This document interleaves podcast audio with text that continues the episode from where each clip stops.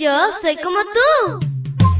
Pequeña para grandes cosas y grande para cosas menores. Te cuento que llegaste al lugar perfecto. La devoción matutina para menores.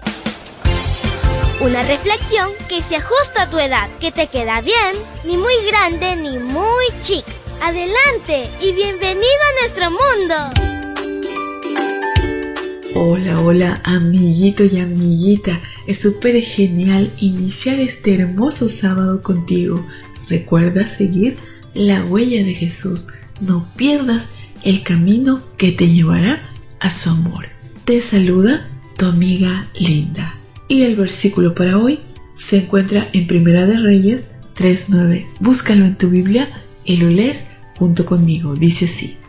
Dame pues un corazón atento para gobernar a tu pueblo y para distinguir entre lo bueno y lo malo, porque ¿quién hay capaz de gobernar a este pueblo tuyo tan numeroso? Y la historia se titula Salomón. Salomón se convirtió en el tercer rey de Israel. Su nombre procede de la palabra hebrea Shalom, que significa paz.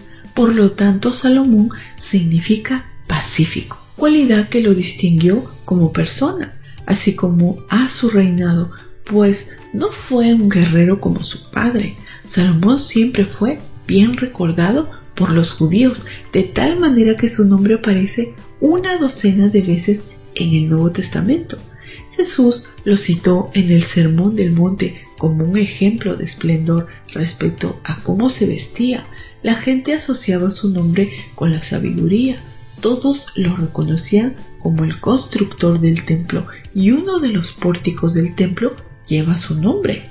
¿Cuál fue la clave de la sabiduría y la prosperidad de Salomón?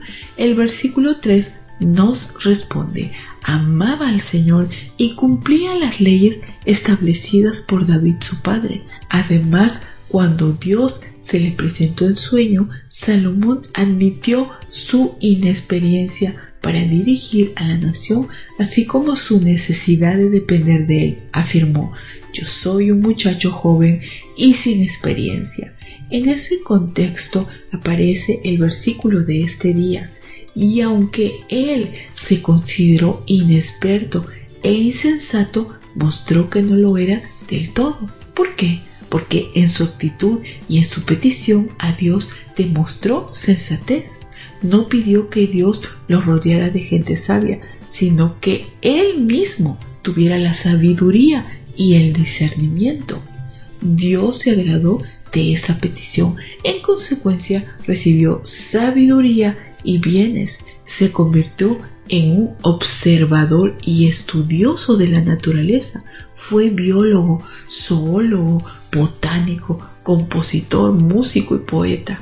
Así superó a todos los sabios de su época. Llamó la atención de muchos, tanto así que recorrieron largas distancias para conocerlo y aprender de él. Primera de Reyes 4, 29 y 34. Sobre todo su sabiduría se manifestó en asuntos prácticos relacionados con la conducción del reino.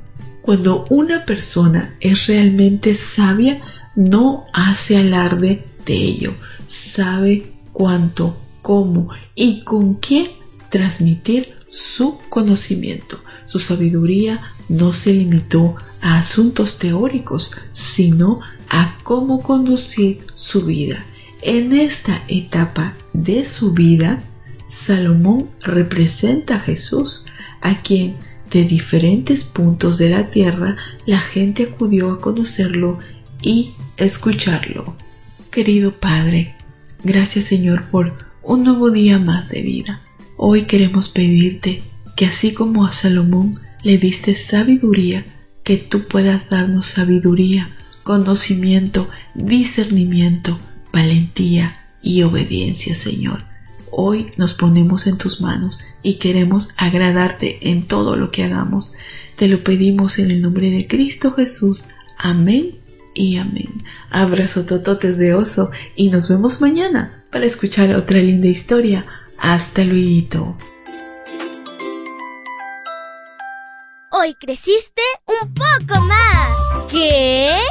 Porque crecer en Cristo es mejor. La matutina de menores llegó por el tiempo y dedicación de Canaan Seventh Day Adventist Shores and Dear Ministry.